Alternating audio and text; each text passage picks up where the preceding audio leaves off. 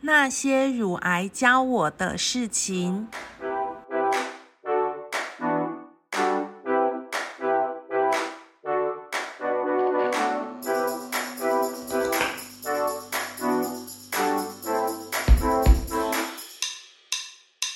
Hello，各位朋友，大家好，我是阿咪，欢迎大家来到那些乳癌教我的事情。今天是我确诊乳癌的第两百四十天，确定离癌的那天呐，我一直想到电影里面接受化疗的病人，就是戴着帽子，然后脸色很苍白，身体很虚弱的样子。那医师也告诉我，化疗应该是治疗过程里面最辛苦的一个部分，所以面对化疗这件事情，我一直很抗拒。那在确定要化疗之后，其实我整个人就是如临大敌。上网找了好多资料，模拟好多我会面对的状况。好，那在这里啊，我要特别感谢花样女孩 Go Go Go 这个年轻乳癌社团，因为在社团里面几乎是输入关键字就可以看到前辈的经验分享，包含哪一个阶段我可能会遇到什么状况。有没有什么应对的秘诀？还有一些经验分享，甚至会有已经做完治疗的前辈呢，把他们的必需用品转赠出来。对我来讲，这是一种很温暖的传递。像我的冰帽，还有一些癌症营养补充品，都是社团的前辈送给我的。那第一次在社团索取冰帽的时候啊。我就知道，呃，送我冰帽的前辈跟我在同一间医院做治治疗。那面交的时候，我发现呐，这位前辈竟然是之前在学校有碰过面的出版社业务，非常非常的巧。那前辈人超好的哦，完完全全不藏私的告诉我我在什么阶段可能会遇到什么状况，然后我要怎么应对。那后来我们会一起吃饭聊天，所以我觉得其实，在治疗的时候有同温层这件事情真的蛮重要的。有人可以懂你的感觉，真的非常非常的棒。好，那言归正传，我的化疗有八次，那是开刀后的辅助治疗。那前面四次是维植体小红莓加癌德辛，后面四次是欧洲紫杉醇。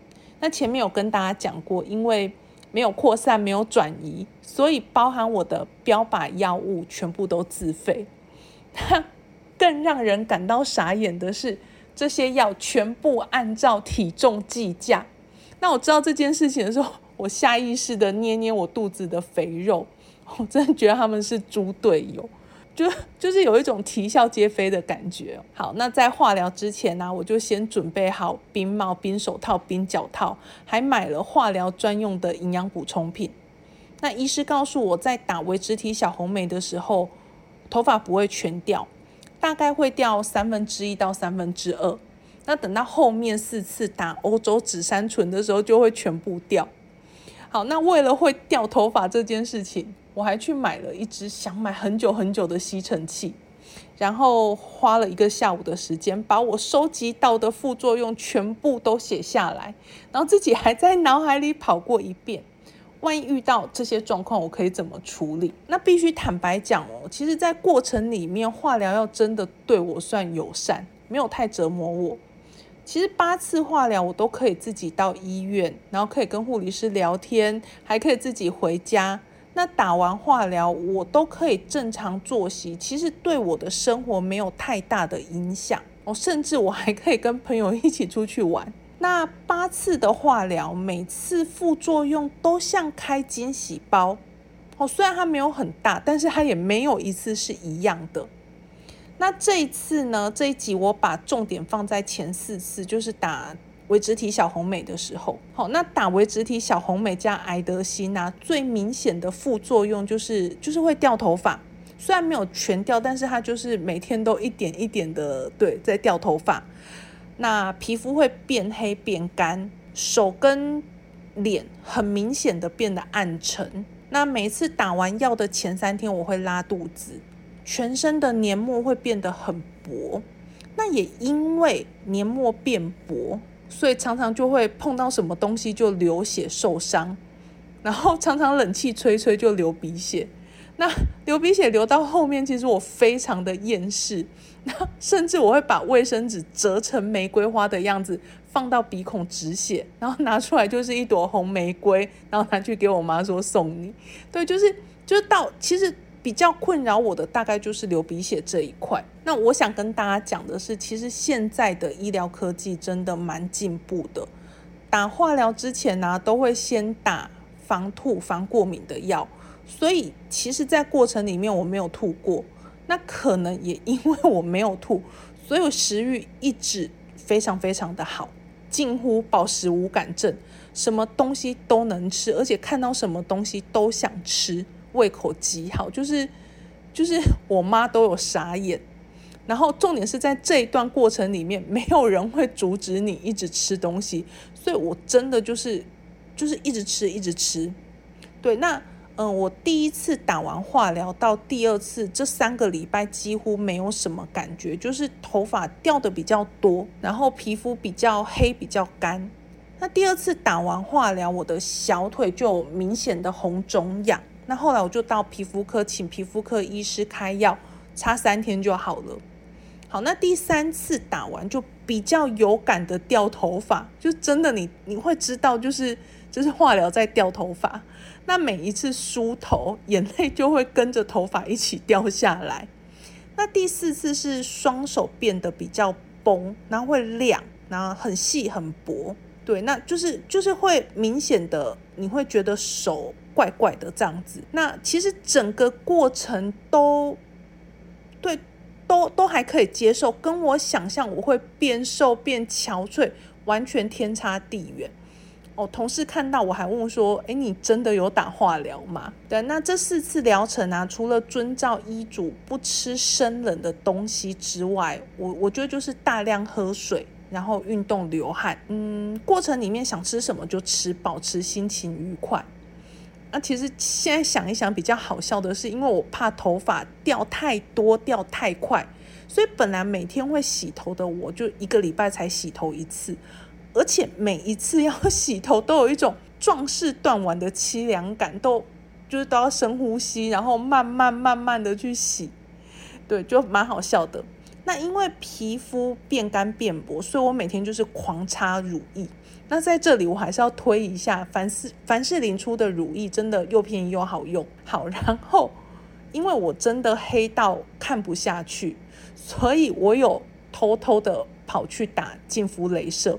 那我必须要讲，这是不良的示范，因为打镭射会有伤口。那在我们治疗过程里面，免疫力会降低，其实很怕伤口会感染。所以是不适合做镭射，但是因为我真的黑到我自己照镜子，我自己有有吓到，所以我偷偷跑去打。好，那除了这些，我的生活好像没有什么改变。那平顺到我还问医师说，为什么我没有什么副作用？是不是化疗药在我身上没用？对，就就真的还蛮蛮感恩的。好，那其实呃前四次的疗程里面呢。我我真的有感谢这个疗程，因为它让我去体验我一直很向往的人生。怎么说？就是过去三十年啊，我皮肤一直都很油，那我常常会觉得油性皮肤看起来脏脏的，很希望自己自己可以有干性的皮肤，因为身边很多美女皮肤都是干性的。哦，也因为干性皮肤毛孔看起来会比较小，看起来就就干干净净的。好，那这次的化疗，它让我的皮肤变得很干，让我就体验了梦寐以求的干性皮肤。哦，那这样子一个月之后，我发现哦，原来干性皮肤相应而生的是皮肤会比较崩，然后容易有纹路，那可能稍微推一下就会有一些屑屑跑出来。那大概一个月后，我就开始想念我的。油性皮肤，那以前呢，我也会很羡慕皮肤很细的同事，但是因为化疗的过程啊，有好几次因为我的皮肤太细了，报纸啊或者是一般纸张一画过去我就流血哦，所以才知道原来细致的皮肤也是颇让人烦恼的。那还好，就是随着随着疗程结束，我皮肤也渐渐渐渐的回到原来的样貌。哦，对，还有因为停经针，让我的身体进入更年期状态，让一向其实非常好睡，躺到床上就睡着的我，开始能够了解哦，为什么更年期的妈妈常常半夜不睡觉。所以呀，乳癌教我的第十件事情是，不用去羡慕别人所拥有的东西。过去的我是一个很习惯去羡慕别人拥有的东西，常常看到别人的东西就会觉得别人的比较好。那因为化疗的关系，让我很真切的去体验我原本很羡慕的状态，才知道其实有些好。可能是自己想象出来的。有一首美国的小诗，叫做《每个人都有自己的时区》。那我念一下给大家听哦。这首诗是这样说的：他说，纽约的时间比起加州快了三个小时，但加州的时间并没有比较慢。有人二十二岁就毕业了，但等了五年才找到一份稳定的工作。有人二十五岁就当上 CEO。在五十岁时离世，同时有人在五十岁时当上 CEO，然后活到九十岁。有人依旧单身，同时也有人结婚。奥巴马五十五岁时退休，但川普七十岁时开始当总统。世上每个人绝对都是依据自己的时区在行动。有些人可能看似走在你前面。有些人可能看似走在你后面，但其实每个人在专属自己的时区内走着自己的步程，无需嫉妒或嘲笑他们。他们都在自己的时区里，而你也是。生命在于等待正确的时机行动，所以请放轻松，你并没有落后，你也没有领先。在上帝为你安排的时区里，一切都是准时的。那这是我上课的时候很常跟学生分享的一首小诗。确实哦，每个人都属于自己的时区，其实不会太快，也不会太慢，所以我们不必把自己的时区跟别人相比，那也不用去羡慕别人。那要相信生命的一切都有它最好最美的安排。谢谢大家听我讲话。那如果大家有什么想要回馈给我的，也欢迎大家留言。那些乳癌教我的事情，我们下次再见喽。